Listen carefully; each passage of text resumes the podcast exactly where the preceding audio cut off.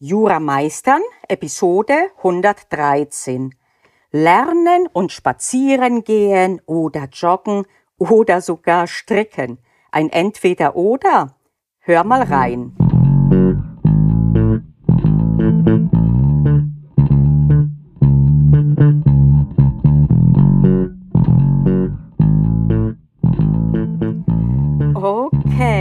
Also ich stelle bereits eingangs die These auf, dass sich leichte körperliche Tätigkeit, die einen nicht so verausgabt, dass man nicht denken kann, und Lernen sogar gegenseitig verstärken, beziehungsweise nicht ganz gegenseitig, doch sie haben eine gegenseitige Wechselwirkung. Hier geht es uns aber hauptsächlich darum, dass eben diese leichte körperliche Tätigkeit hilft, dass man besser lernt. Und äh, das ist jetzt keine steile These meinerseits. Es ist wissenschaftlich unterlegt, dass man sehr oft sich besser konzentrieren kann und kreativer ist, wenn man spazieren geht. Äh, man kann auch äh, leicht joggen, wenn man fit genug ist, dass das einen nicht so beansprucht, dass man denkt, hoffentlich überlebe ich das. Es gab früher eine ganze Philosophenschule, die Peripathetik. Peripathetik kommt von Peripatos, das heißt Spaziergang auf Griechisch. Die haben philosophiert, indem sie hin und her gelaufen sind. Von vielen Konfliktsituationen weiß man, dass das empfohlen wird. Von Steve Jobs wird äh, kolportiert, dass er Hauptgespräche mit seinen ManagerInnen auch im Gehen gemacht hat. Und äh, der Hintergrund dahinter ist, dass gewisses Unwohlsein, das einen sonst dazu bringen würde, hin und her zu zappeln, so dass man sich, wenn man sitzt, dann nicht mehr so gut konzentrieren kann, eine solche leichte körperliche Nervosität wird abreagiert durch die körperliche Tätigkeit. Und das gilt auch zum Beispiel für Langeweile, die dann weniger aufkommt. Äh, und äh, ich kann davon berichten, dass es wirklich funktioniert. Wenn ich Vorlesungen plane, früher Vorlesungen im Hörsaal, heute Kurse, die ich entwerfe und drehe, dann gehe ich so gut wie immer davor spazieren und lasse mir durch den Kopf gehen, was ich denn da jetzt drehen will, wie ich es rüberbringen will, was denn das Wichtigste ist. Und das habe ich auch früher so getan, als ich gelernt habe. Da habe ich sogar in meinem Studium gestrickt. Ich habe mich hingesetzt. Ich hatte das Buch an so einem Lesestütze, Leseständer oder wie die heißen, vor mir auf dem Tisch. Und äh, das Strickmuster flach äh, neben mir liegend. Äh, und ich habe dann blind mehr oder minder gestrickt und habe danach nicht ständig gelesen, weil ich immer schon das Lernen so praktiziert habe, wie ich es heute predige, nämlich ein Mal lesen, dann innehalten, überlegen, zurückblättern. Moment, das erinnert mich ja an, wie war das denn dort? Und ein ständiger Mix aus konsumieren, lesen und dann aktiv im Kopf verarbeiten, bearbeiten, drüber nachdenken. Und da habe ich meine körperliche äh, überschüssige Energie oder Nervosität, wie man es immer auch nennen mag, durch Stricken runterkanalisiert. Das mache ich heute nicht mehr. Es funktioniert auch heute nicht mehr ganz so gut, weil ich dann dadurch, dass ich zwei Dinge mache und dass ich vermutlich auch etwas älter bin, mich nicht mehr so gut und entspannt auf beides konzentrieren kann. Das würde mir mehr Stress bereiten, tue ich also nicht mehr. Ich könnte es, es wäre aber nicht zielführend, denn es ist nicht unser Zweck, uns selber und der Welt zu beweisen, wie viel wir gleichzeitig tun können. Im Gegenteil, es ist am besten, wenn der Hauptfokus ein alleiniger ist. Aber eben der Hauptfokus lässt sich durchaus aufsplitten in körperlichem und geistigem, mentalem Hauptfokus.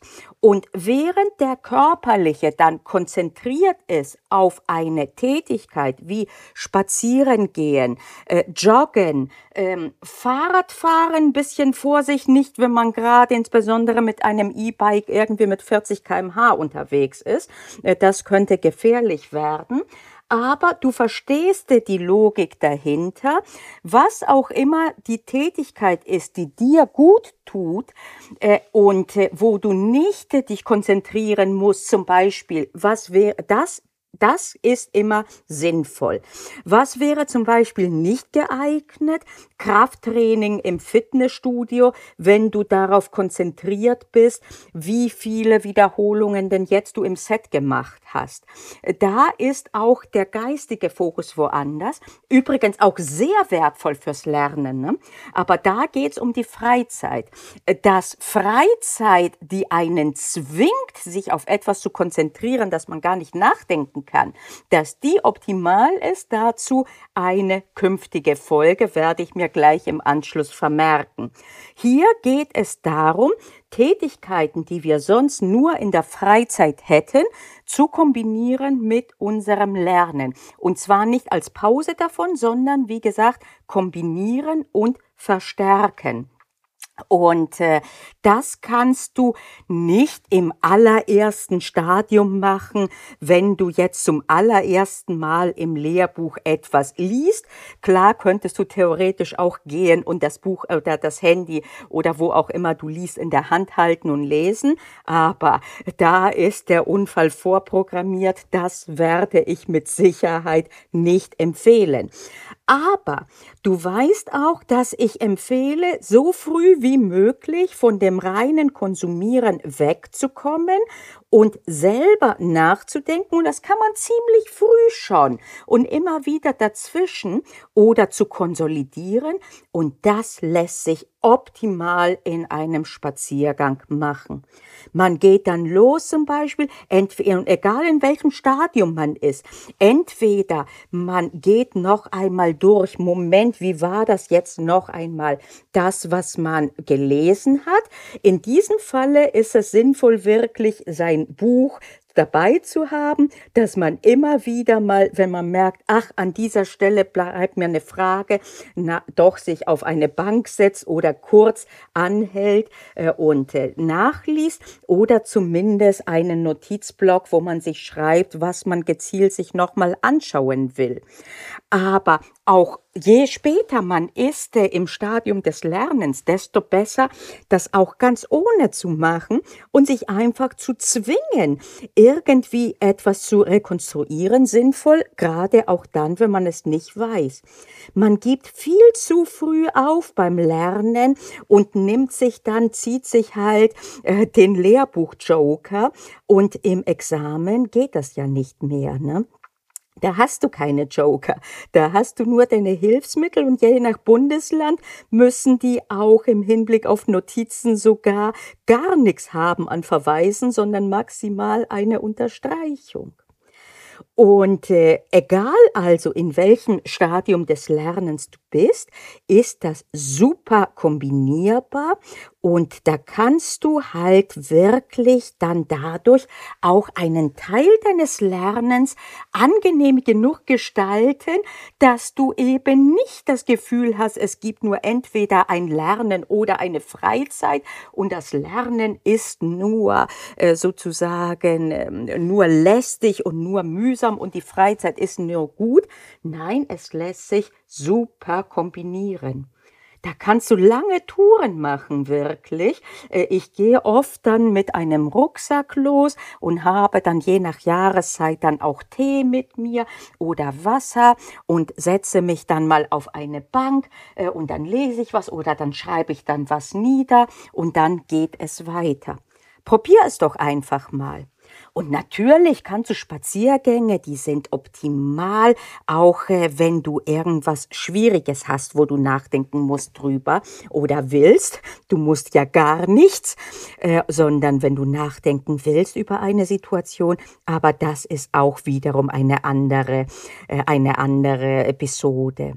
Also, ich werde jetzt mal auf Stopp gehen und werde einen Spaziergang machen und dabei werde ich überlegen, was kommende Woche in die Videos zum Kurs BGB AT, den ich gerade drehe, reinkommen soll und vor allen Dingen, wie es reinkommen soll. Ne?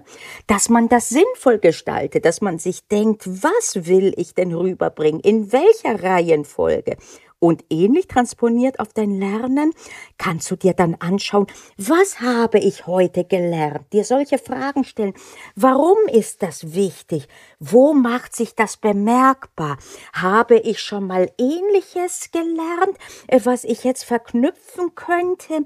An welcher Stelle habe ich etwas nicht verstanden? Ist das, denke ich, dass das wirklich eine ganz, ganz wichtige Stelle ist? Oder ist das eher ein Detail? Wie sieht es denn aus? Ne?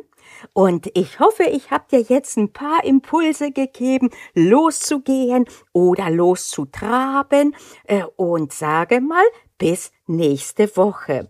Und ich denke, es wäre gut, da ich es auch angeteasert habe, dass nächste Woche die Episode kommt mit den Pausen und den Tätigkeiten, die einen zwingen wirklich nicht an Jura zu denken. Ja, das ist jetzt versprochen, das mache ich. In der nächsten Folge geht es um Konzentration in den Pausen. Bis dahin.